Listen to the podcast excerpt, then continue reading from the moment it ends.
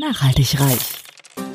Ja, du hast richtig gehört. Nachhaltig reich. Es geht um Nachhaltigkeit in allen Lebensbereichen und betrifft jeden Einzelnen von uns. Konsum, Ernährung, Finanzen, Sport, Erziehung, Bildung. Energie.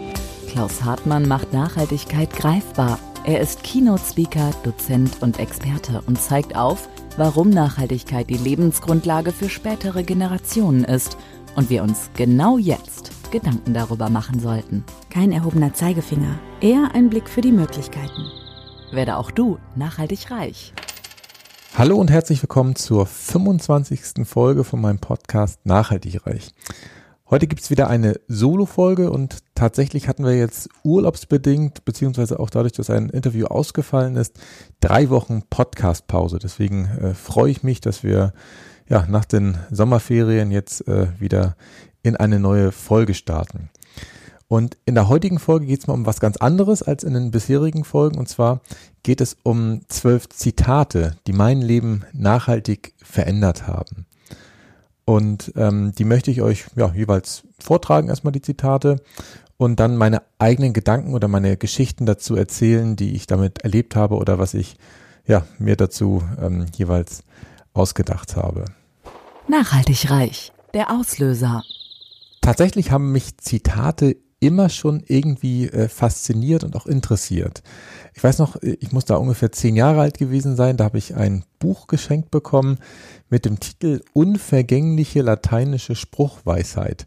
Den Titel weiß ich deswegen auch so genau, weil das Buch immer noch bei mir im Bücherregal steht. Ich habe es heute Morgen nachgeguckt und ich fand das total inspirierend, damals irgendwie so Sprüche mir durchzulesen, die Menschen, die, weiß ich nicht, wahrscheinlich schon 2000 Jahre tot waren, ähm, sich überlegt haben und die es wirklich geschafft haben, ja, Jahrtausende äh, zu überdauern. Und das muss man nochmal entsprechend einordnen obwohl ich damals gar kein guter Leser war. Also ich war mit zehn Jahren echt äh, wahrscheinlich nur so ein lustiger Taschenbuchleser und, und keine richtige äh, Literatur, also keine Romane oder so, die ich da gelesen habe und auch keine sonstigen Kinderbücher. Aber das Buch, das hat mich damals als Kind tatsächlich schon ähm, begeistert. Und auch heute, ich lese ja sehr viele Sachbücher mittlerweile, schreibe ich mir beim Bücherlesen immer die Zitate heraus. Also ich habe immer mein Blatt Papier, was ich äh, beim Lesen habe, wo ich mir wichtige Sachen aufschreibe, weil ich der Meinung bin, dass wenn ich dieses nochmal notiere von Hand, äh, es nochmal anders im Kopf hängen bleibt, als wenn ich es nur äh, gelesen habe. Und da schreibe ich mir dann immer ähm, Zitate raus, die ich dann beeindruckend finde und mache dann immer so ein kleines Kästchen daneben, so dass ich sehen kann, okay, da ist noch was zu machen. Und ähm, die Zitate verwende ich dann weiter. Und wie, das möchte ich euch gern erklären, weil ich nämlich lange Zeit gar nicht so genau wusste, wie ich das am besten machen soll. Ich hatte am Anfang so eine Idee, dass ich ähm, auf einem digitalen Bilderrahmen diese Zitate durchlaufen lasse. Wir haben nämlich bei uns im Wohnzimmer so einen Bilderrahmen stehen, wo wir normalerweise nur so Familienbilder drauf haben, die wir auch ähm, ja, äh, in Form von Fotoalben praktisch haben, aber ich dachte, das ist irgendwie äh, ressourcenschonender, wenn man das nur ab und zu sich digital anguckt. Hat sich aber nicht durchgesetzt. Ähm, der Bilderrahmen ist zwar da, ähm, aber die, die Fotoalben gibt's immer noch. Insofern ein bisschen doppelte Buchhaltung. Ähm, und auf diesem Bilderrahmen hatte ich mir halt überlegt, ähm, kann man die Zitate ja schön darstellen, dass man so auf schwarzem Hintergrund, die dann mit weißer Schrift darauf äh, projiziert. Ähm, leider ist mir dann aber aufgefallen, dass je nachdem, wie lang das Zitat ist, es natürlich sein kann, dass es mal vier, fünf Zeilen sind und dann ist es leider nicht mehr lesbar von da, wo man halt äh, auf diesen Bilderrahmen guckt, weil der Bilderrahmen jetzt auch nicht irgendwie eine Diagonale vom Meter hat, sondern, ja, ich sag mal, ungefähr DIN A3 Größe hat. Und es mich auch genervt hat, dass natürlich der Stromverbrauch äh, dann da ist, wenn man die, äh, die Zita äh, Zitate sich anguckt. Ähm, ich hatte sie zwar am Ende nicht gänzlich umsonst abgetippt, also ich habe es auch nur mit so 10, 20 Zitaten gemacht, ähm, weil ich tatsächlich diese Zitate auch gerne in meinen Vorträgen verwende und sie einbaue, ähm, weil ich das tatsächlich auch sehr schätze, weil man mit einem Zitat häufig ähm, eine Idee nochmal ganz anders in einem Vortrag ähm, unterbringen kann. Und seit ungefähr anderthalb Jahren, also seit Oktober 2018, habe ich einen neuen Prozess, den ich auch immer noch äh, so durchziehe. Und zwar ähm, schreibe ich die Zitate immer auf kleine Karteikärtchen, die ihr vielleicht früher vom Vokabellernen oder sowas kennt und hängen diese im Wäschekeller auf. ähm, deswegen Wäschekeller, äh, weil ich sie in der normalen äh, Wohnung nicht aufhängen durfte von meiner Frau. Ähm, und ähm, im Wäschekeller tatsächlich die Wand einfach nur weiß gestrichen ist, da nichts dran ist und man, wenn man Wäsche aufhängt, sowieso ja nicht so viel anderes macht und dann auch mal gerade ausgucken kann und sich dann von ein, zwei, drei Zitaten inspirieren lassen kann. Deswegen hängen bei uns im Wäschekeller mittlerweile etliche Zitate an der Wand und immer wenn ich am Wäsche aufhängen bin, gucke ich tatsächlich ein, zwei Zitate an und mache mir dazu meine Gedanken und finde es tatsächlich sehr schön, dass sie irgendwo hängen. Ob das der Wäschekeller sein muss, bin ich mir unsicher. Es ist sogar so, ähm, der Wäschekeller ist praktisch die Endstation äh, für diese Zitatkärtchen. Also wenn ich mir neue Zitate rausschreibe, wenn ich ein Buch fertig habe, dann ähm, lese ich die zum einen immer Sabrina, also meiner Frau, vor. Und ähm, die schönsten zwei bis drei Zitate schaffen es dann auch noch für eine Zeit lang bei uns im Erdgeschoss wirklich äh, im, im, Flur äh, an der Wand zu hängen. Nämlich, da haben wir so eine Holztafel mit so einem schönen Familienspruch und da drüber hängt dann, ähm, hängen dann immer so ein, zwei, drei schöne Zitate, die dann dafür zwei, drei Wochen, je nachdem, äh, bis sie abgelöst werden, hängen bleiben, bis sie dann auch in den Keller sozusagen verbannt werden. So, das war jetzt erstmal das Making of. Äh, wie ich zu Zitaten gekommen bin, wie ich damit umgehe. Ähm, jetzt möchte ich euch aber gern äh, nicht länger auf die Folter spannen, euch erzählen, welche Zitate ich für euch aus dem Keller geholt habe. Nachhaltig reich. Man muss das Geld aus dem Fenster werfen, damit es zur Haustüre wieder reinkommen kann. Karl Lagerfeld. Ja, das ist tatsächlich ein ganz wichtiges Zitat für mein Money-Mindset. Ähm, dadurch, dass ich tatsächlich als Kind tendenziell eher sparsam erzogen wurde und auch selber noch ist in mir drin habe, dass ich immer versuche, das Geld so zusammenzuhalten und, und bloß nichts ausgeben will und das, was in Zukunft natürlich dann äh, gut aufbewahrt werden muss, bin ich echt nicht in der Lage, äh, gut Geld auszugeben. Aber ähm, für diese Seminare, ähm, auf denen ich ja äh, Dinge lerne, mit denen ich dann ja wiederum mehr Geld verdienen kann, muss ich nun mal einfach Geld ausgeben. Ich kann da nicht, äh, ich sag mal, auf Dauer immer die Seminare mehr leisten, die es für, für umsonst im Internet gibt, weil da natürlich auch wertvolle Inhalte äh, drin sind, ja, aber die Art und Weise, wie das äh, in einem Kleingruppenseminar vermittelt wird, wo man dann mit, weiß ich nicht, 20, 30, manchmal sogar 100 Leuten in einem Raum sitzt und mit dem Trainer arbeiten kann und bei Rückfragen auch wirklich ähm, seine eigenen Fragen stellen kann, ist was anderes, als wenn man einfach nur ein Buch liest oder ähm, äh, sich bei YouTube ein Video anguckt, wo ja auch dieselben Informationen zwar drin sind, aber ich sie tatsächlich nicht so intensiv aufnehmen kann. Und das hat mich jetzt angefangen zu lernen. Also so richtig leicht fällt es mir immer noch nicht, äh, hochpreisige Seminare äh, zu buchen. Aber ich habe tatsächlich angefangen zu verstehen, dass Geld fließen muss, damit es wieder zu einem zurückkommen kann. Und wenn man es halt immer nur krampfhaft festhält und man sich nur darauf konzentriert, dass man es nicht verlieren kann, ja, was passiert denn dann? Dann äh, hat man ja im Prinzip das Unterbewusstsein geimpft, dass äh, man das Geld nicht verlieren soll. Und das Unterbewusstsein kennt ja das Wort nicht nicht äh, und das Unterbewusstsein merkt sich nur noch, oh, Geld wird verloren und, und dann ist es auch wahrscheinlich irgendwie weg. Deswegen macht es keinen Sinn, daran zu klammern und Geld macht ja an sich auch nicht glücklich. Also es ist ja so, dass ähm, natürlich Menschen, die, die reich sind, tendenziell wahrscheinlich auch eher zufrieden sind, ähm, aber nur wegen des Geldes sind sie ja nicht reich. Es ist ja nicht so, dass das ähm, Geld an sich Glück verleiht, sondern die Tatsache, dass man daraus Dinge machen kann oder anderen helfen kann oder äh, mehr Zeit hat, ist ja eigentlich das, äh, worum es geht. Und ähm, was ich auch gelernt habe, ist, ähm, das passt auch gut zu dem Satz dazu, dass man es aus dem Fenster werfen muss, ist, dass man das Geld natürlich gehen lassen muss, um es auch investieren zu können. Das heißt, ähm, wenn das Geld für dich arbeiten soll, dann kannst du es natürlich nicht bei dir, ich sag mal, im, im Sparstrumpf äh, irgendwo äh, in der Wohnung lagern.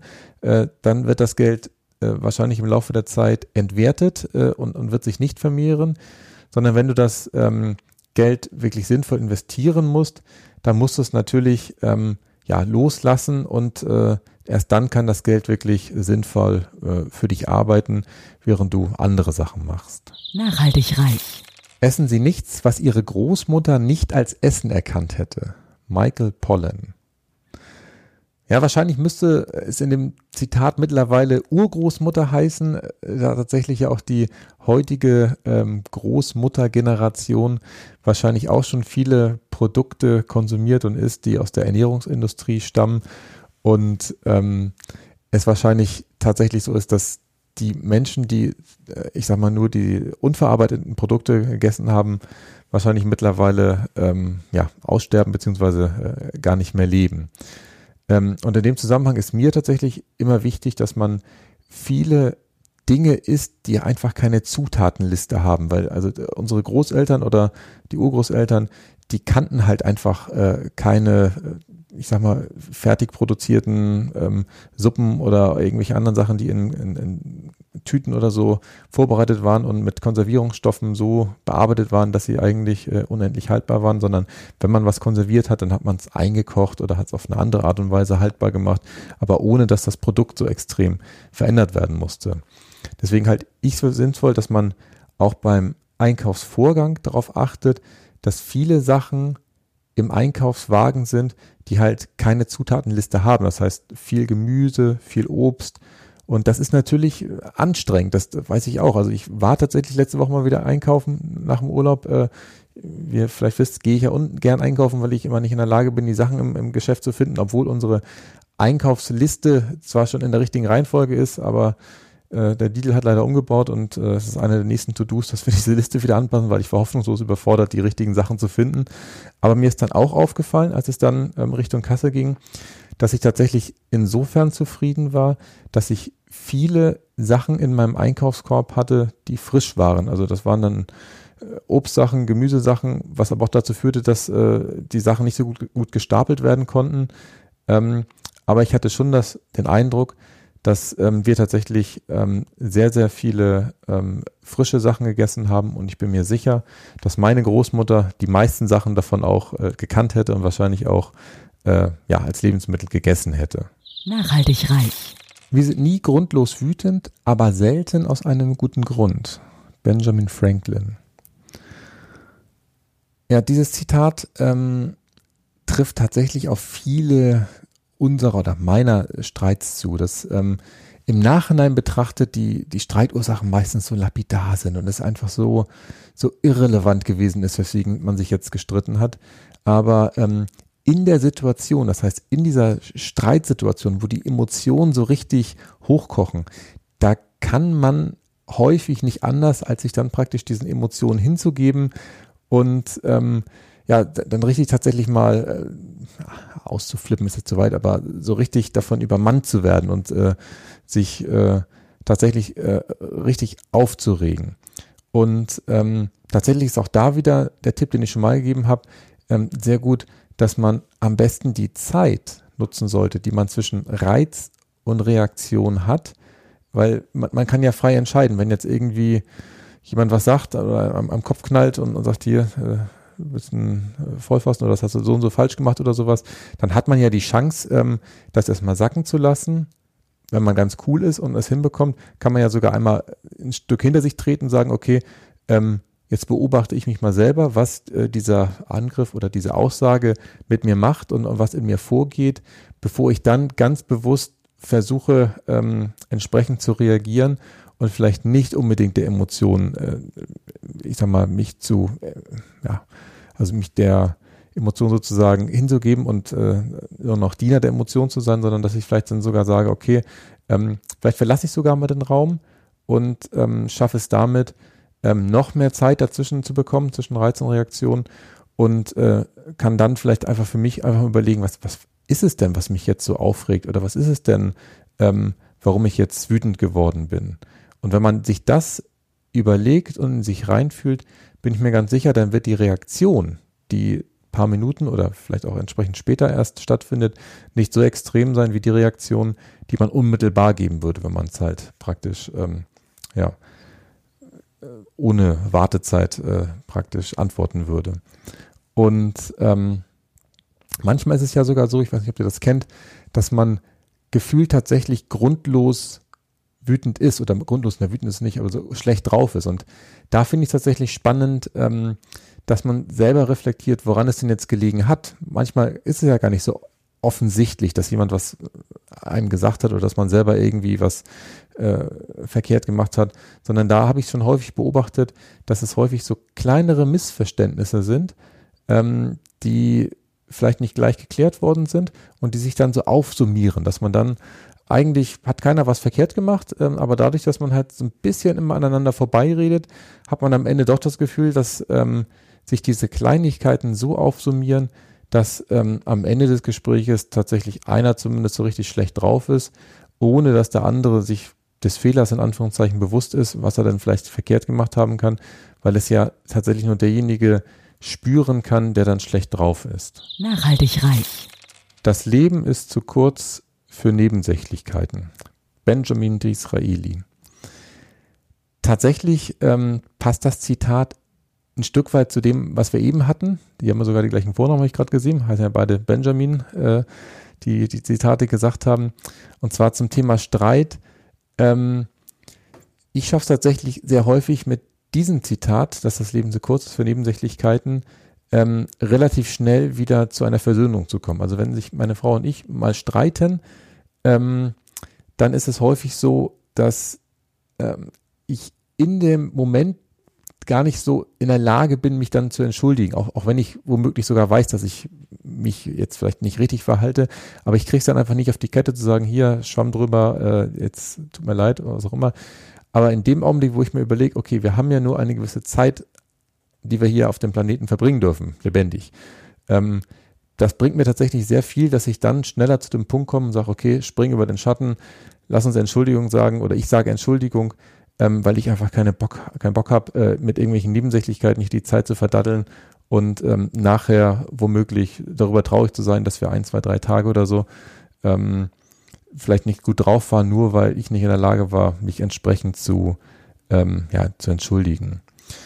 Und ähm, dieses Zitat ist eigentlich auch ein wesentlicher Grund, warum ich nicht mehr bei den Stadtwerken Flensburg bin, warum ich dort nicht mehr weitergearbeitet habe, ähm, weil ich tatsächlich für mich erkannt habe, dass das Abarbeiten von regelmäßigen Aufgaben und wir hatten ehrlicherweise äh, schon großen Anteil von Routinetätigkeiten, die immer sich wiederholend, äh, ja, die wiederholend abgearbeitet werden mussten, dass das nicht das ist, wofür ähm, ich jetzt hier äh, auf die Erde in Anführungszeichen gekommen bin, weil ich schon das Gefühl habe, dass ähm, es andere Menschen gibt, die das viel besser machen können und die auch viel mehr Spaß daran haben und ich mich da immer zu quälen musste, wenn irgendwas wieder das Gleiche ist und ich mag halt lieber gern andere Sachen und ähm, dann waren das für mich tatsächlich Nebensächlichkeiten, dass man immer das Gleiche macht und ich bin halt auf der Suche oder ich bin der Meinung, dass ich mit ähm, dem Thema Nachhaltigkeit, was ich jetzt angehe, wo ich aber immer noch nicht hundertprozentig weiß, in welche Richtung es äh, nachher geht, dass ich da einen besseren Beitrag ähm, mit leisten kann. Und was in dem Zusammenhang mir auch eingefallen ist, ähm, das Leben ist zu kurz für Nebensächlichkeiten. Das ist ein Grund, warum ich mich zumindest ähm, versuche, äh, nicht so häufig am Handy beim Rumgedattel zu erwischen. Also ich bin natürlich auch mal bei LinkedIn oder bei Instagram und gucke mir an, was andere Menschen machen. Aber ich finde es tatsächlich sehr traurig, dass es tatsächlich Menschen gibt, die einen Großteil ihrer Zeit äh, dort verbringen und sich daher einfach nur ähm, ablenken lassen oder, oder die Zeit äh, sich dort vertreiben und ähm, sie die Zeit wahrscheinlich für andere Sachen sehr viel wertvoller nutzen könnten und sei es einfach nur die Suche nach dem, wofür sie eigentlich da sind. Also wenn man im Prinzip einfach nur die Zeit vertreibt, bis äh, Feierabend ist oder bis äh, das Wochenende rum ist oder was auch immer, dann hat man ja keinen Beitrag geleistet und auch nichts selber erlebt. Und das finde ich tatsächlich sehr schade. Äh, und dafür ist das Leben tatsächlich zu kurz. Nachhaltig reich. Glücklich sein ist eine Entscheidung. Bronnie Ware. Das Zitat stammt aus einem Buch, das ich freundlicherweise von einem ehemaligen Studienkollegen letztes Jahr ausgeliehen habe. Ähm, und zwar mit dem Titel Fünf Dinge, die Sterbende am meisten bereuen. Und ähm, in dem Buch ging es viel darum, ähm, ja, die, die Autorin hat tatsächlich viele ältere Menschen auf ihren letzten Jahren oder in ihren letzten Jahren begleitet und ähm, tatsächlich ähm, gab es da viele Sachen, die sie dann bereut haben. Vor allem waren es halt Sachen, die, die sie nicht gemacht haben. Und ähm, für mich war eigentlich eine ganz zentrale Stelle in dem Buch ähm, dieses Zitat, dass Glücklichsein eine Entscheidung ist. Ähm, und tatsächlich äh, ist es aber nicht so, dass man einfach das für sich entscheidet und dann der Hebel umgelegt ist und dann man nur noch äh, glücklich bis zum äh, Lebensende äh, vor sich hin leben darf, sondern man darf tatsächlich einiges dafür tun. Weil nämlich durch die Entscheidung alleine passiert erstmal gar nichts. Also das bringt nichts, also bringt schon was, wenn man sich erstmal dafür entscheidet, dass man grundsätzlich glücklich ist. Aber ähm, in dem Buch werden verschiedene Anregungen gegeben und ich habe auch andere äh, eigene Ideen, was man dafür machen kann. Zum Beispiel Dankbarkeitsübungen, dass man wirklich sich jeden Tag am besten in einem Ritual, dass man halt weiß, okay, das wird morgens gemacht oder abends gemacht, hinsetzt. Ich setze mich immer abends hin und schreibe dann eine Sache im Augenblick auf, äh, für die ich dankbar bin, was mir heute unheimlich gut gefallen hat, was den Tag wirklich äh, toll gemacht hat. Und ähm, eine andere Möglichkeit ist, dass man seine eigenen Erfolge aufschreibt. Das heißt, ähm, dass man auch da vielleicht am Abend sagt, okay, was ist mir heute denn besonders gut gelungen oder worauf bin ich stolz oder vielleicht ähm, was habe ich für andere Menschen gemacht? Was, was äh, haben die davon gehabt, dass ich heute irgendwie denen geholfen habe oder äh, sie bei irgendeiner Sache unterstützen konnte? Und in dem Augenblick, wo man solche Routinen hat, die ähm, einen selber dankbar machen, die einem selber vor Augen führen, dass es doch eigentlich alles ganz gut ist, ähm, unterstützt man sich selber, diesen Weg in das glückliche Leben zu finden.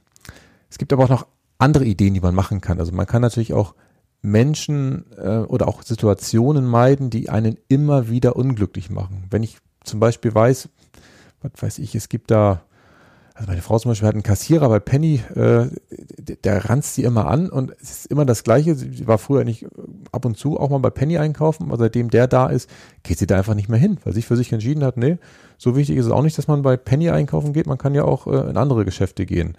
Und äh, das halte ich für sehr sinnvoll, äh, dass sie dann für sich einfach entschieden hat, nee, den Kontakt meide ich jetzt. Ähm, und genauso gibt es da Situationen, die ähm, es auch geben kann, wo man halt wenn man sie macht, immer wieder danach unglücklich ist, wie zum Beispiel, was weiß ich, wenn man jetzt zum Beispiel zu viel Schokolade isst oder zu viel Chips isst oder sowas, ja, dann kaufst du doch gar nicht mehr ein, dann hast du sie gar nicht mehr zu Hause und dann gibt es auch die Situation nicht mehr, nach der äh, man dann vielleicht unglücklich ist, weil man jetzt doch äh, zu viel gegessen hat. Und was auch ein Trick sein kann oder was auch eine mögliche Option ist, um äh, glücklich zu werden, ist, dass man wirklich ähm, sich beim Arbeiten oder auch beim überhaupt bei irgendwas machen einfach darüber freut, dass man das jetzt macht, dass man wirklich ähm, dem, ähm, den Prozess genießt und man nicht nur auf das Ergebnis hinarbeitet.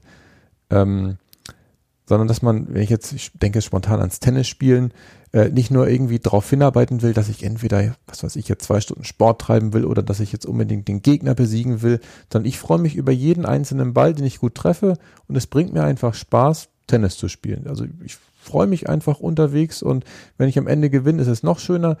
Wenn ich am Ende verliere, aber trotzdem gut gespielt habe, ist das nicht ganz so schön, muss ich ehrlich zugeben. Äh, das kriege ich noch nicht hin. Aber es ist trotzdem in Ordnung, dass ich dann einfach äh, heute einen Gegner hatte, der noch besser war als ich. Und dem gratuliere ich dann, dass er das dann gut gemacht hat.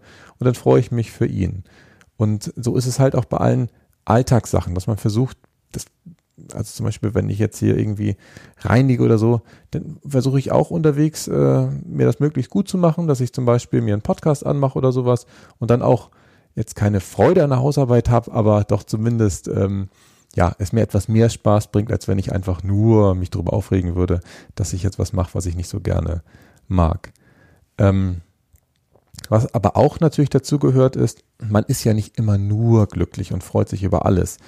Ähm, und deswegen ist es auch wichtig, dass wenn dann diese negativen Emotionen kommen und man spürt, ah, da ist jetzt irgendwas nicht in Ordnung, dann muss man die in meinen Augen auch zulassen und nicht einfach so runterbügeln. Das ist, hatten wir eben ja schon äh, bei, bei, beim Thema Streit. Wenn man das nicht klärt und wenn man da nicht reingeht und nicht mal äh, für sich erkennt, okay, jetzt ärgere ich mich oder jetzt habe ich da keinen Spaß dran, ähm, dann funktioniert das nicht. Also man muss die Emotionen wirklich ähm, ja kommen lassen und sie, ich sag mal, wie so eine Wolke vorüberziehen lassen. Wenn man die einfach nur ähm, ja, nicht richtig wahrnimmt, dann hat sie auch keine Chance, ähm, ja, gelebt zu werden, die Emotion. Und dann wird es mit dem Glücklichwerden tatsächlich schwierig, weil man sie dann auch gar nicht wieder loslassen kann. Nachhaltig reich. Wir denken selten an das, was wir haben, sondern immer nur an das, was uns fehlt. Arthur Schopenhauer.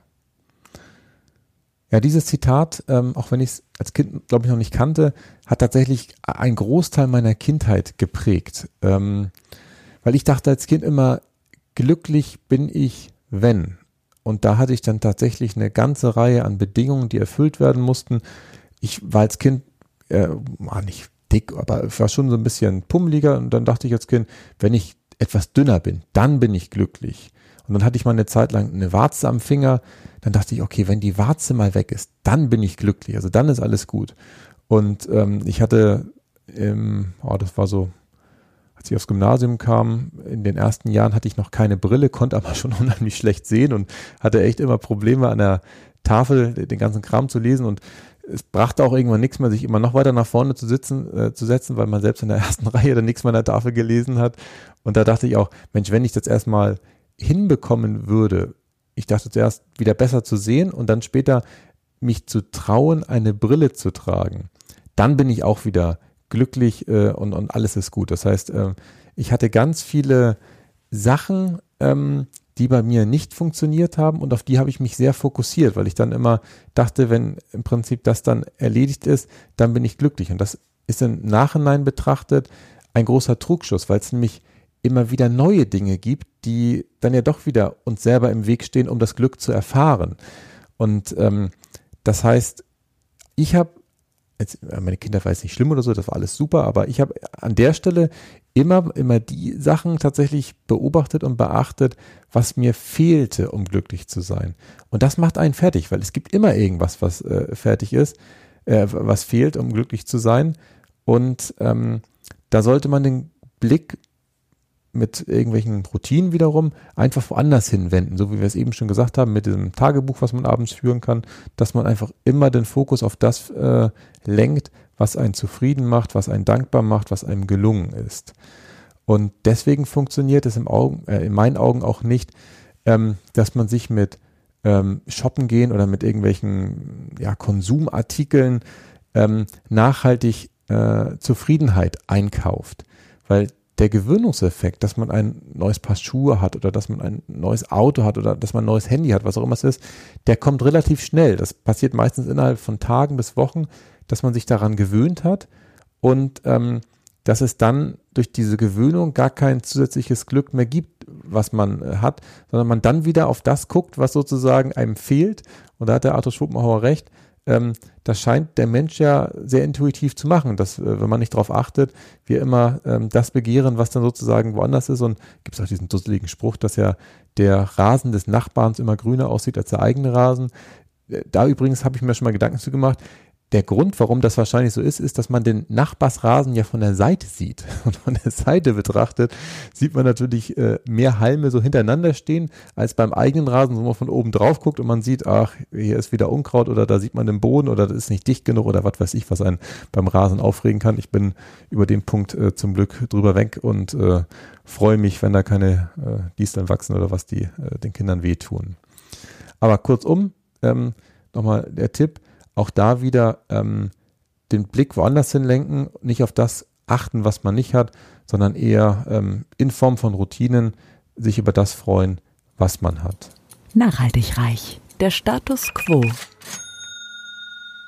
So, das waren jetzt die ersten sechs Zitate. Ähm, ich mache mal eine kurze Pause für, eine, äh, für ein kurzes Gedankenspiel, dass wir jetzt nicht nur hier die zwölf Zitate hier nacheinander durchpeitschen, sondern dass wir da vielleicht auch nochmal äh, uns nochmal sammeln und uns auf die anderen sechs Zitate auch noch freuen. Und äh, ich habe mich gefragt bei der Vorbereitung des Podcasts, warum sind denn so Zitate eigentlich so einprägsam, dass sie zum Teil über Jahrzehnte, Jahrhunderte oder manche kommen ja aus dem alten Rom oder so, selbst über Jahrtausende erhalten bleiben. Und der Hauptgrund, warum ein Zitat sich so lange hält und so ein, so ein Evergreen ist sozusagen, ist, dass ein Zitat tatsächlich einen bestimmten Gedanken perfekt auf den Punkt bringt. Das heißt, ähm, ein Zitat kann man in der Regel auch nichts mehr hinzufügen oder, oder wegnehmen oder sowas, sondern es ist so, wie es einst formuliert wurde, perfekt. Und jetzt die Frage, warum bringt es etwas oder warum sind Menschen davon begeistert, wenn äh, Zitate genutzt werden, wenn man zum Beispiel einen Vortrag hält oder wenn man irgendwas, ähm, ich sag mal, verkaufen will oder wenn man irgendwo ähm, etwas äh, ja versucht zu erklären. Und ähm, ein ganz großer Grund, äh, warum man ähm, Zitate benutzt oder überhaupt äh, einbaut in, in das, was man redet, ist, dass man dadurch seine eigenen Aussagen unterstreichen kann und man gleichermaßen auch seine eigene Glaubwürdigkeit erhöht, weil man ja ähm, einen anderen Menschen, der ja in der Regel viel berühmter ist als man selber, ähm, mit reinzieht in das Gespräch und äh, da natürlich ein passendes Zitat auswählt äh, und dann auch sagen kann, okay, der hat schon das gleiche oder was ähnliches gesagt, was meine ähm, Argumentation jetzt unterstreicht und äh, man sozusagen diesen Dalai Lama-Effekt benutzt. Der Dalai, Dalai Lama-Effekt ist ein Effekt, dass wenn man selber ähm, in sein Gespräch eine größere, eine schillerndere Person mit einbringt, äh, das ein Stück weit auf einen selber dann abstrahlt und man sozusagen vom den Worten des Papstes oder weiß auch der Dalai Lama selber oder jetzt äh, zuletzt war es, guck mal kurz nach, Arthur Schopenhauer, dass man davon profitiert und dieser Glanz praktisch auf einen selber abstrahlt. Das ist äh, ein großes ähm, großer Vorteil, wenn man Zitate nutzt. Und ähm, das wusste ich auch nicht, das habe ich jetzt bei der Recherche tatsächlich erst herausgefunden für den Podcast. Man inspiriert Zuhörer auf eine ganz bestimmte Art und Weise, wenn man Zitate nutzt, weil nämlich durch ein Zitat ganz andere Gehirnareale angesprochen werden als durch die normale Sprache oder normale Bilder, wenn man jetzt irgendwelche Bilder zeigt in der Präsentation. Da werden nämlich nur ähm, Gehirnareale angesprochen, die Sprache und, und Visuelles so verarbeiten. Aber durch ähm, Zitate werden Gehirnareale im Gehirn angesprochen, ähm, die sonst nur ähm, vom Geschichten äh, erzählen oder vom Geschichten zuhören angesprochen werden. Und das sind Gehirnareale, die ähm, die Geschichte nochmal beim Zuhörer aktiv erleben lassen und diese sogenannte Inselrinde, so heißt das Ding im Gehirn, ähm, macht es dann, dass der Zuhörer sich so fühlt, als ob er die Situation selber erlebt, weil er nämlich versucht, ähm, das Zitat, was er sieht, mit eigenen Geschichten, mit eigenen Sinneswahrnehmungen zu verknüpfen und ähm, ja, praktisch die in sein eigenes Leben einbaut. Und das ist tatsächlich ein großer Vorteil, ähm, wenn man Zitate verwendet, dass sie wie kleine Geschichten äh, wirken und der Gegenüber sie ganz intensiv wahrnimmt. Nachhaltig reich. So, jetzt geht's weiter mit dem siebten Zitat. Lernen ist ein aktiver Prozess. Wir lernen, indem wir es tun. Dale Carnegie. Das ist tatsächlich etwas, was ich ähm, in der Schule schon sehr intuitiv verwendet habe. Ich habe das nämlich äh, schon gespürt. Ich war in ähm, Mathe tatsächlich immer relativ gut in der Schule und das habe ich schon in der Grundschule intuitiv verstanden, dass ich das nur verstehe, was ich äh, gelernt habe, wenn ich diese Übungsaufgaben rechne. Ähm, wir hatten früher noch so Türmchen, die man da gerechnet hat und ich fand das jetzt nicht mega toll oder sowas dazu machen, aber ich wusste, okay, die Türmchen musst du rechnen, damit der Kram sitzen bleibt. Ansonsten ähm, kann man nicht nachhaltig lernen. Und für mich ist heute eigentlich auch klar, dass nachhaltig verstehen, und das war immer mein Ansatz in der Schule, ich wollte da nicht irgendwas auswendig lernen, was dann gleich wieder weg ist, dass das eigentlich immer nur über die Wiederholung funktioniert. Und auch in meiner späteren Laufbahn als Schüler oder Student war es bei mir immer das Gleiche, dass ich gemerkt habe, ähm, dass ich es nur dann richtig verstanden habe, wenn ich es angewendet habe. Das heißt, wenn ich irgendwo das Wissen auf die Straße gebracht habe oder irgendwie Übungsaufgaben gerechnet habe oder auch später im Studium, da weiß ich noch, bei technischer Mechanik, da war es dann immer alles klar, so grob, wie man es gemacht hat.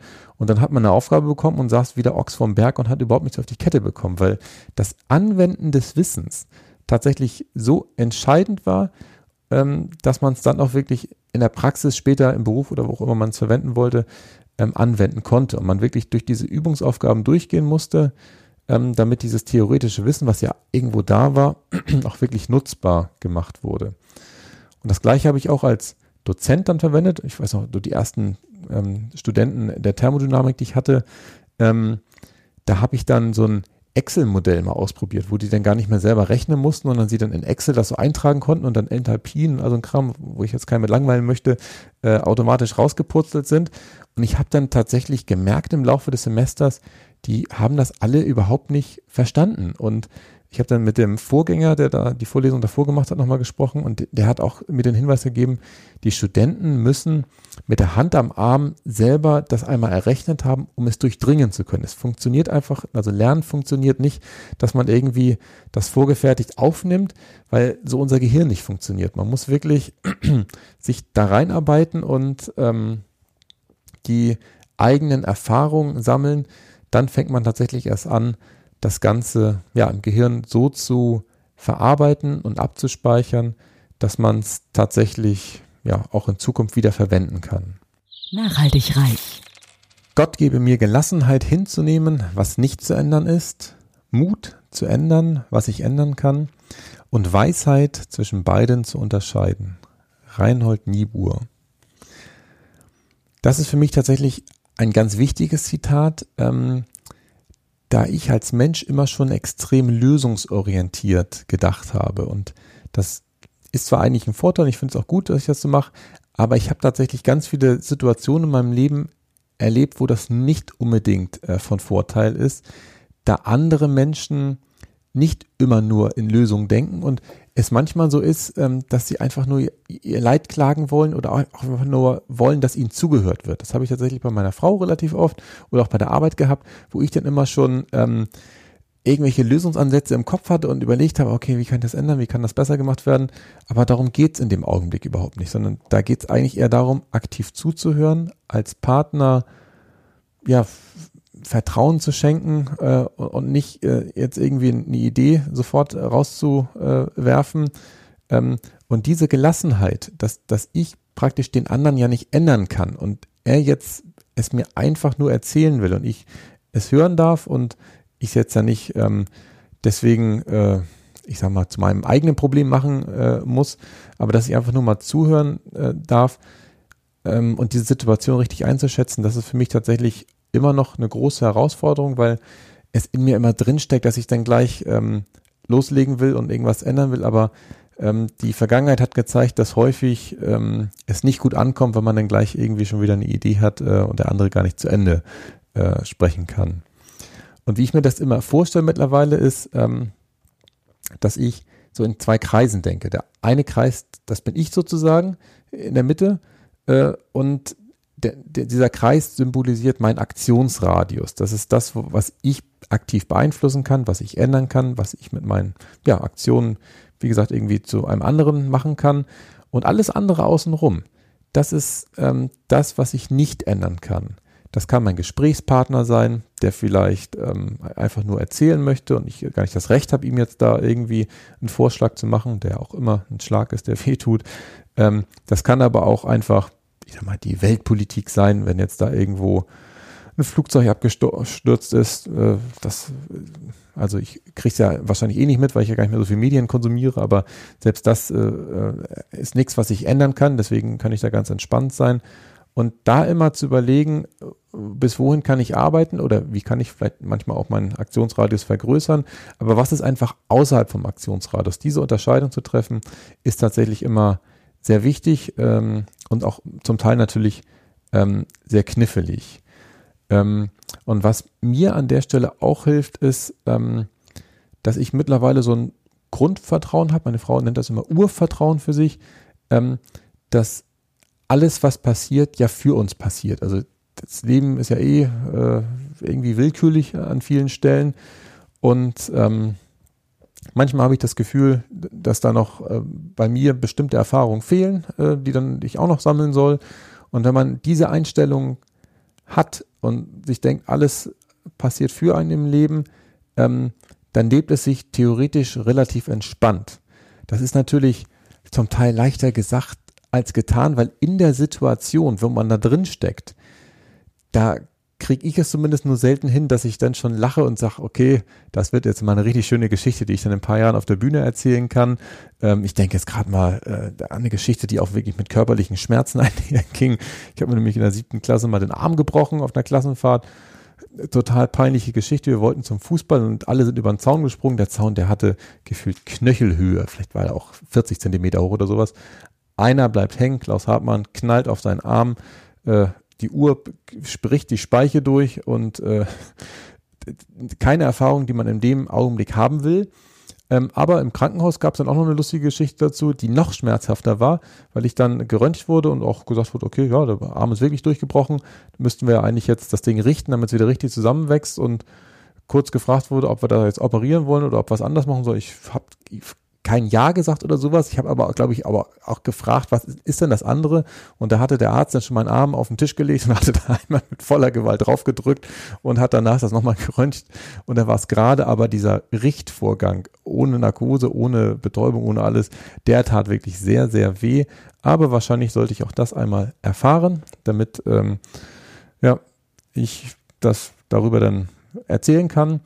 Und ähm, es tatsächlich schon schwierig ist, manchmal ähm, es hinzubekommen, wo jetzt da wirklich das ist, was ich erfahren soll und was ich nicht ändern kann und wo die Sachen sind, wo man dann sozusagen vorgehen sollte und sagen sollte, okay, das ist jetzt was, ähm, da bin ich der Meinung, dass ich das gerne äh, für mich und für mein Leben verändern möchte. Nachhaltig reich. Jetzt kommen wir zu einem Doppelzitat. Und zwar hat Marc Aurel gesagt, unser Leben ist das Produkt unserer Gedanken. Und ähm, im Markus-Evangelium, Kapitel 11, Vers 24 steht, alles, worum ihr betet und bittet, glaubt nur, dass ihr es schon erhalten habt, dann wird es euch zuteil. Das habe ich jetzt tatsächlich als Doppelzitat gemacht, weil das für mich ähm, ja sehr eng beisammen ist. Und auch zeitlich sind ja, glaube ich, gar nicht so weit auseinander, ähm, die beiden ähm, Zitatgeber. Und ähm, die Grundidee ist, dass man im Prinzip sich vor seinem inneren Auge das vorstellen sollte, ähm, was man gerne haben will. Und tatsächlich mache ich das schon seit einigen Jahren beim Tennis. Ich spiele ja so nebenher Tennis. Jetzt nicht mega erfolgreich, aber es reicht für die Bezirksliga und da kann man dann schon, wie ich finde, anständig Sport treiben. Und vor einigen Jahren habe ich ein Buch gelesen mit dem Titel The Inner Game, das äh, innere Spiel. Und tatsächlich habe ich da gelernt, dass ich mir ähm, vieles mit meiner mentalen Vorstellungskraft ähm, beeinflussen kann. Also zum Beispiel äh, äh, visualisiere ich mir manchmal, jetzt nicht vor jedem Spiel, schon vor dem Spiel ähm, das Shake Hands oder die, die Glück, Beglückwunschung, ähm, dass der Gegner mir zum Sieg gratuliert. Das mache ich manchmal, ähm, weil ähm, es vielleicht jetzt wirklich für die Mannschaft wichtig ist, dass ich dann auch mal äh, gewinne und es nicht nur darum geht, dass ich äh, Spaß auf dem Platz habe. Und das hilft tatsächlich ähm, sehr viel, weil ich häufig erlebt habe, ähm, dass ich dadurch ähm, einfach mit einer anderen Einstellung auf den Platz gehe und das kann ich auch in, in kleineren Zyklus sozusagen machen, dass ich sage, okay, äh, ich stelle mir nicht nur den, den Sieg vor, sondern ich stelle mir für jeden einzelnen Punkt vor, wie ich den gestalte, wie ich den nächsten Schlag treffe, wo der Ball hingehen soll. Und in dem Augenblick, wo ich das vor Augen habe, ähm, folgt in der Regel mein Körper und der Ball fliegt auch dahin, wo er hin soll. Und andersrum, wenn ich dann keinen Plan habe und ich irgendwie wie Hein Ricker zum Ball stehe und äh, gar, gar keine Idee habe, wie ich ihn jetzt schlagen will, dann kommt auch genau das Ding raus. Dann ist er im Netz äh, oder der ist über den Zaun geflogen oder er ist ganz weit weg von dem, wie ich sein soll. Das heißt, mit meiner Visualisierung oder mit meinen Gedanken kann ich tatsächlich ähm, mein Handeln beeinflussen und ähm, ich gewinne nicht immer, nein, äh, bei weitem nicht, aber ich habe das Gefühl, dass ich dadurch tatsächlich häufiger diese engen Spiele gewinne, wo es wirklich auf, ja, auf der, wer ist denn das, auf der Messerschneide steht oder so, auf Messerschneide steht, ähm, und ich dann halt ja durch diese kleine Übung einen großen Unterschied mache. Und das gleiche mache ich auch ähm, zum Beispiel beim Joggen oder auch bei, bei Kraftübungen, die ich ja regelmäßig mache, dass ich mir vorab schon das Gefühl vorstelle, wie es danach ist. Ähm, und ich mich sozusagen in diesen äh, Zustand schon hineinbegebe, wie es ist nach dem Joggen, dass ich da sozusagen diese äh, Hormone ausgeschüttet bekommen habe, ich weiß gar nicht, wie die alle heißen, dieses Glücksgefühl, dass man jetzt äh, aktiv gewesen ist. Ähm, oder auch, ähm, wenn ich jetzt irgendwie Handelübungen mache, ähm, wie schön, ich mag tatsächlich Muskelkater, vielleicht bin ich da ein bisschen anders, also wie schön dieser Muskelkater sich dann anfühlt, wenn ich dann äh, aktiv gewesen bin und ich weiß, okay, jetzt hast du da äh, deinen Körper ein bisschen herausgefordert und äh, er ist in der Lage, wieder ein bisschen länger äh, dich zu begleiten. Und das mache ich tatsächlich vorab ähm, und dann bringt auch der, der Weg tatsächlich mir noch mehr Spaß. Ähm, und deswegen halte ich tatsächlich auch wenig von diesem Satz oder von dieser äh, Strategie, dass man immer vom Schlimmsten ausgehen sollte und das Beste hoffen sollte, weil man dann ja ähm, zur Hälfte das Unterbewusstsein ja, ich sag mal, mit dem Schlimmen konfrontiert und konfrontiert. Und das Unterbewusstsein dann ja das auch vor Augen hat. Und ähm, da halte ich es für cleverer, da ja unsere ähm, Gedanken unser Leben beeinflussen, dass man sich nur die positiven Gedanken machen sollte und gar nicht erst äh, davon ausgeht, dass das äh, Schlimmste passieren kann, weil man dann ja sozusagen sich mit dem Schlimmsten befasst hat und äh, man womöglich in eine andere Richtung äh, driftet. Und ähm, das mache ich natürlich auch in meiner jetzigen Situation. Also wir sind ja immer noch in dieser äh, Ausläuferphase dieser Corona-Pandemie. Es ist immer noch nicht so, dass man wieder äh, viele Veranstaltungen hat. Und trotzdem sehe ich mich auch jetzt als Redner auf großen Bühnen, wie ich Menschen berühren kann und wie ich sie begeistern kann. Und wenn ich das doch sehe und für mich mir sicher bin, dass das kommen wird, dann bin ich mir auch sicher, dass ich die richtigen Schritte unternehme, die mich dahin bringen. Das heißt, es ist eigentlich so, dass man da nur dran glauben muss oder dran äh, hoffen soll oder so, dass ähm, man ähm, das bekommt, was man will, sondern man muss natürlich dann auch ganz, ganz fleißig sein und viele Dinge machen, um dahin zu kommen. Aber wenn man dieses Ziel gar nicht vor Augen hat, dann weiß ja das Unterbewusstsein gar nicht, wo man hingehen soll. Und äh, dann unternimmt man ja auch nichts, was einen in die richtige Richtung bringt. Und deswegen halte ich es auch für so wichtig, dass meine Frau und ich regelmäßig unsere Ziele visualisieren. Das machen wir meistens ja, einmal im Jahr, manchmal auch alle zwei Jahre, ähm, damit wir uns zum einen synchronisieren können, dass wir selber sozusagen ähm, ja darüber gesprochen haben und über diesen Kommunikationsvorgang passiert es ganz häufig, dass wir uns nicht nur synchronisieren, sondern auch gegenseitig inspirieren. Ähm, dass der eine eine Idee hat, die der andere dann aufnimmt und dann weiterentwickelt und wir ähm, dann einen ja, gemeinsamen Leitstern sozusagen entwickeln, den wir dann auch gemeinsam anpeilen. Das heißt, dass wir ähm, dann wieder ausgerichtet sind als Paar und wissen, okay, in die Richtung wollen wir grob ähm, und dann unterwegs merkt man nach äh, ein, zwei Jahren natürlich wieder, okay, ähm, jetzt haben wir einen Großteil der Sachen erreicht, weil das ist ja das Spannende dabei, ähm, dass in dem Augenblick, wo man sich das vorgenommen hat, es auch ganz häufig äh, eintritt. Also es ist schon fast gruselig, wenn man sich überlegt, wenn wir unsere alten äh, Zielcollagen angucken, was da alles umgesetzt worden ist und die Sachen, die wir nicht umgesetzt haben, da war es in der Regel so, dass wir da mehrere Optionen aufgeschrieben haben und ein Teil der Optionen häufig auch äh, abgearbeitet oder ab, also so akribisch, also sich auch ergeben haben, so im positiven Sinne. Aber äh, das kann man natürlich auch im Kleinen sehen, also man muss nicht immer über die Ziel, äh, Ziele der nächsten Jahre sprechen, sondern auch im ganz Kleinen, wenn es zum Beispiel darum geht, ähm, was sind die Tätigkeiten für den nächsten Tag? Wenn man die schon mal gedanklich durchspielt, wie wird der morgige Tag laufen und sich die vielleicht sogar aufschreibt, ähm, dann bin ich mir ganz sicher, dass es auch mit der Umsetzung klappen wird, weil man ja eigentlich schon dadurch, dass man es notiert hat, nochmal das Gehirn anders bearbeitet hat und man ja eigentlich diesen, diesen Zielzustand schon gedanklich erlebt hat. Nachhaltig reich. Lebe jeden Tag so, als würde er ein Teil deines Lebensmuseums werden. John Strelecki.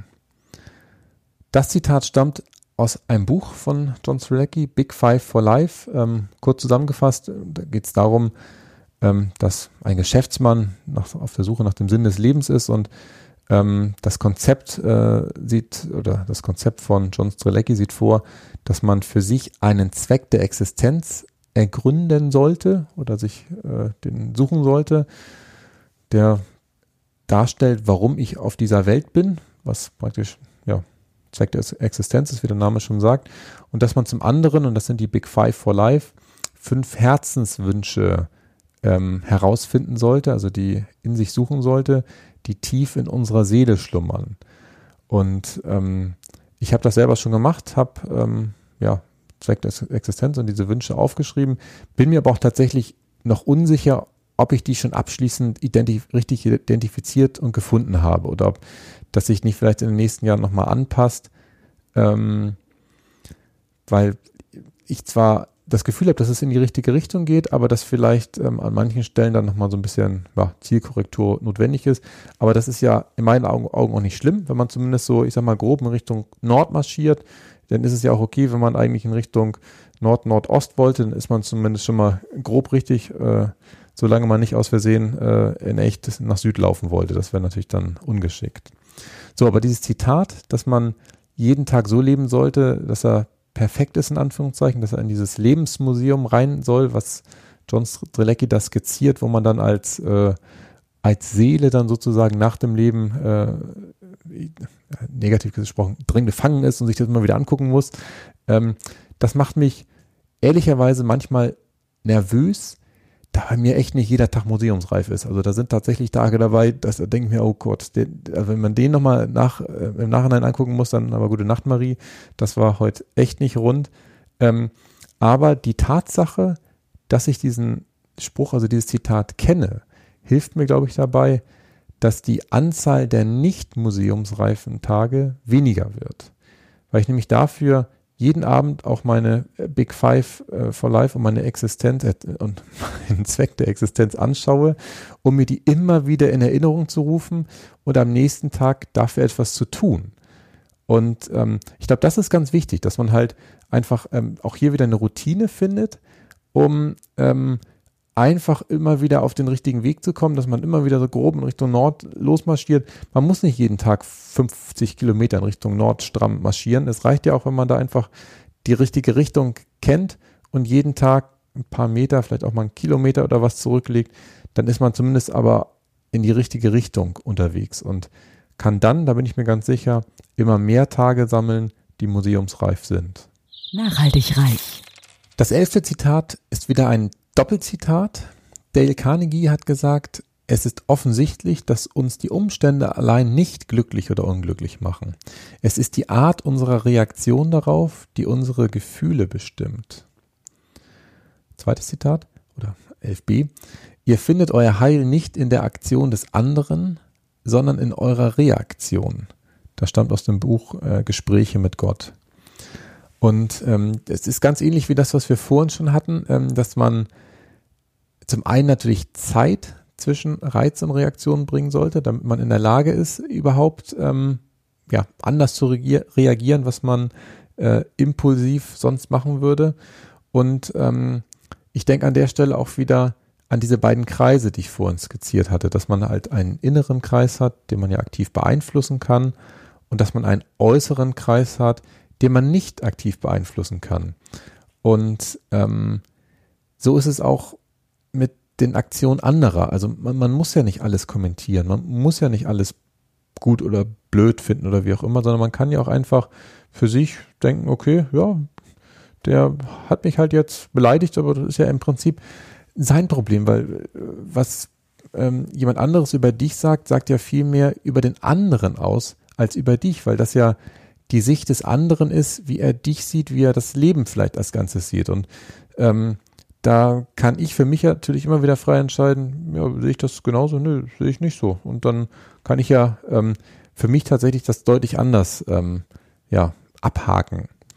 Ähm, das Ganze ähm, bedeutet aber auch, dass es praktisch im Leben ähm, nicht nur um, um darum geht, viel Geld oder sportliche Erfolge zu haben, weil das alleine ähm, ist es nicht, was einen glücklich macht. Das hat Dale Carnegie ja ganz klar gesagt. Es sind nicht die Umstände, die praktisch einen glücklich machen oder unglücklich machen, sondern es ist der Umgang damit.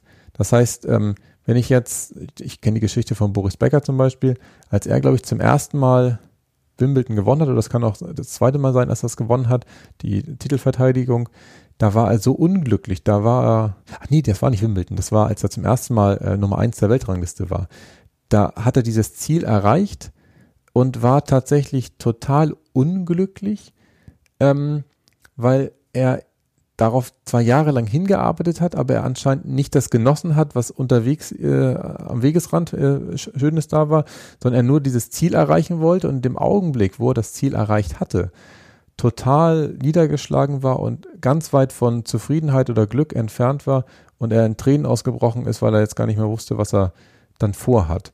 Ähm, und so geht es natürlich manchen auch mit dem Geld, dass sie womöglich da Jahre, Jahrzehnte dem Geld aktiv hinterherlaufen und auch viel womöglich verdient haben. Es aber noch lange nicht bedeutet natürlich, dass sie dadurch ähm, glücklich sind, weil das sind ja auch wiederum ja, ein Stück weit Umstände oder etwas, was ich äh, mir natürlich selbst äh, auch geschaffen habe, ähm, sondern es geht eher darum, wiederum, dass man halt einfach es hinbekommt, ja, den Weg zu genießen. Jetzt habe ich tatsächlich dazu noch eine kurze Ergänzung. Ich hätte eigentlich schon äh, mit dem zwölften und letzten Zitat weitermachen wollen. Ich war aber mit dem, was ich gesagt habe, nicht so ganz zufrieden, muss ich zugeben. ähm, weil es nicht zu dem Zitat passte. Das mit den sportlichen Erfolgen oder mit dem Geld, das ist ja etwas, was ich sozusagen selber ähm, gemacht habe. In den Zitaten geht es ja tatsächlich eher darum, um die ähm, Umstände, um das, was im Außen passiert, dass das einen nicht glücklich oder unglücklich macht. Auf den Sport jetzt zum Beispiel übertragen, wenn jetzt Boris Becker nie an weiß nicht, Pete Sampras, den gab es damals als Tennisspieler, vorbeigekommen wäre an der, in der Weltrangliste und immer an zwei verharrt hätte, dann wäre es an ihn gewesen, sich zu überlegen, okay, bin ich damit jetzt glücklich oder unglücklich? Und ähm, tatsächlich hätte es einen großen Sportler, Sportler ausgemacht, dass er gesagt hat, okay, damit bin ich auch glücklich, ähm, weil es einen anderen gibt auf dieser Welt, der diesen Sport noch besser beherrscht als ich. Und ähm, das ist tatsächlich mit diesen Zitaten im Kern gemeint, dass man sich nicht davon abhängig macht, ähm, was im Außen sozusagen ähm, passiert, sondern dass man für sich selber entscheiden kann, wie ich damit umgehe. Nachhaltig reich. Nur wer wagt, dem öffnen sich Tore. Justus Jonas, drei Fragezeichen. Ja, dieses Zitat stammt tatsächlich von meinem Sohn Bjarne, der mittlerweile auch für mich Zitate äh, für den Keller sammelt und immer wieder, äh, wenn er bei den drei Fragezeichen was gelesen hat, äh, zu mir kommt oder auch wenn er, wie heißt das andere bei Lego Ninjago, die, die haben auch manchmal so Spruchweisheiten, wenn er die gehört hat, dann kommt er wieder zu mir, ähm, weil diese Aussagen, die er da liest und äh, er hört zum Teil auch die drei Fragezeichen unheimlich gern, ähm, da kommen immer wieder so schöne Aussagen äh, vor, die wirklich sehr, sehr gut für Zitate äh, geeignet sind. Und ähm, dieses Zitat vom dem ersten der drei Fragezeichen, nur wer wagt, dem öffnen sich Tore, ähm, ist für mich tatsächlich ein, ein Lebensmotto, ohne dass ich jetzt das vorher schon gehört habe. Das kam jetzt einfach dazu, ähm, weil ich durch, die, durch den Abschied bei den Stadtwerken Flensburg jetzt ja bei mir ein ganz großes Lebenskapitel ähm, beendet habe und das ja schon so eine Art Wagnis darstellt, dass ich jetzt ohne konkret viel, na, also irgendeinen Auftrag zu haben, äh, mich jetzt in diese, dieses Rednerdasein stürze und ähm, da ganz viele Türen mittlerweile ausprobiere, einfach mal öffne und reingucke, äh, was dahinter ist. Und ähm, ich mir auch ganz sicher bin, dass ich die Türen mittlerweile besser sehe, als ich das früher getan hätte, als ich noch bei den Stadtwerken war, weil da war man ja gar nicht so darauf bedacht, das mal auszuprobieren, weil man ja im Prinzip immer noch das sichere Auskommen hatte und man gar nicht äh, in der Not war, jetzt einen eigenen Podcast zu starten oder man äh, bei Instagram aktiv wird oder bei LinkedIn ganz neue Kontakte versucht zu knüpfen oder man ähm, jetzt Seminare auch bucht, um sie wirklich in die Umsetzung bringen zu wollen. Ähm, oder wie ich es jetzt vorhabe, dass ich einfach mal mich für, äh, für Vorträge initiativ melde und sage, hier, ich könnte einen Vortrag halten und, und jeden Tag Bewerbungen rausschicke. Ähm, das sind tatsächlich ganz neue Dinge, die ich ausprobiere und ähm, die, die Tore, die öffnen sich natürlich nur, wenn man ähm, auch, ich sag mal, dran klopft und, und die Tür aufmacht. Ansonsten funktioniert es nicht. Und was mir in dem Zusammenhang auch einfällt, also wir waren jetzt im Urlaub ähm, die letzte Woche in Frankreich, davor waren wir aber beim alten Studienkollegen ähm, in der Nähe von Karlsruhe und da war ich mit Bernd zusammen in einem Hochseilgarten. Und auch da ähm, habe ich tatsächlich Dinge gewagt, die ich früher wahrscheinlich nicht gewagt hätte. Ich dachte eigentlich, ich war schon mal in so einem Hochseilgarten. Als ich oben stand auf der ersten Plattform, war ich mir ziemlich sicher, dass ich das geträumt habe und ich da noch nie drin war. Und ich fühlte mich echt unwohl äh, am Anfang und den ersten Schritt da auf so ein, so ein wackeliges äh, Ding zu machen. Ich weiß gar nicht, was das erste war, ob das ein Tau war oder so, wo man rüber balancieren musste. Ähm, man ist ja schon in 10 Meter Höhe. Aber auch da war es so, es gab so einen entscheidenden Moment, Jan ist immer vorweggegangen, weil ich äh, ihn da äh, mit diesem Doppelkarabiner immer so sichern äh, äh, wollte und gucken wollte, dass auch immer eingehängt ist.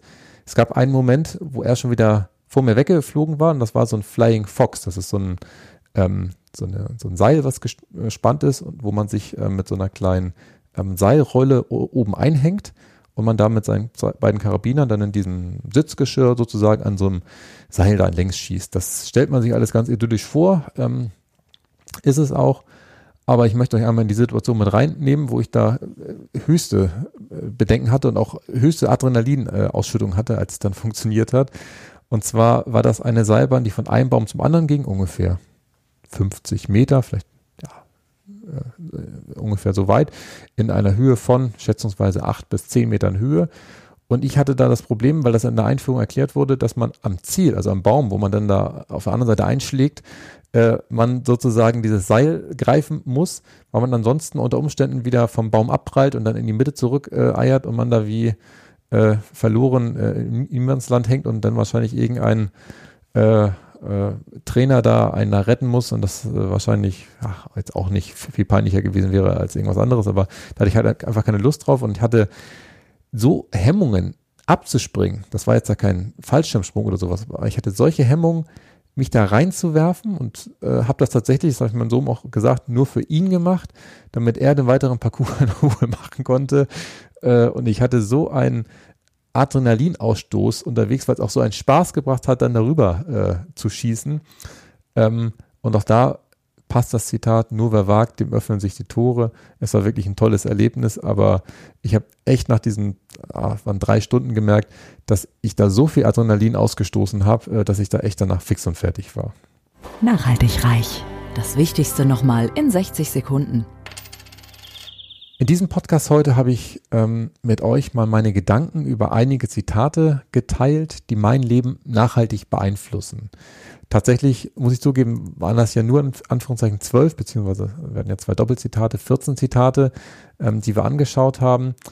Ähm, und jedes einzelne davon hat in einem bestimmten Lebensbereich tatsächlich großen Einfluss.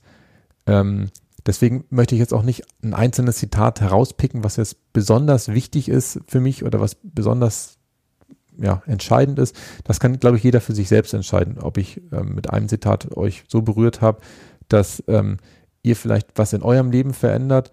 Mir war es wichtig, euch einmal zu zeigen, welche Routine ich da drin habe, äh, diese Zitate äh, praktisch ja, rauszuschreiben, dann mit meiner Frau zu teilen und dann für die Visualisierung im Keller aufhänge. Vielleicht kann ich ja euch damit auch ein Stück weit inspirieren, dass ihr besonders schöne Zitate vielleicht irgendwo in eurer Wohnung, in eurem Haus äh, ja, zur, zur Sicht bringt, falls euch das äh, ja gefällt, sowas häufiger sich anzuschauen. So, damit sind wir auch schon am Ende dieser Zitate-Folge. Ähm, ich bin mir sicher, dass ich den einen oder anderen einen Impuls geben konnte. Ähm, und ich würde mich auch über euer Feedback freuen, ob ihr sowas nochmal haben wollt, weil ich habe ehrlicherweise noch viel mehr Zitate im Keller, die hier äh, an der Wand hängen. Aber ihr könnt mir auch sonstige Fragen oder Kommentare gerne unter podcast.klaushartmann.de zusenden. Bis zum nächsten Mal. Tschüss. Nachhaltig reich. Kein erhobener Zeigefinger. Eher ein Blick für die Möglichkeiten. Und mehr Möglichkeiten findest du im www auf klaushartmann.de.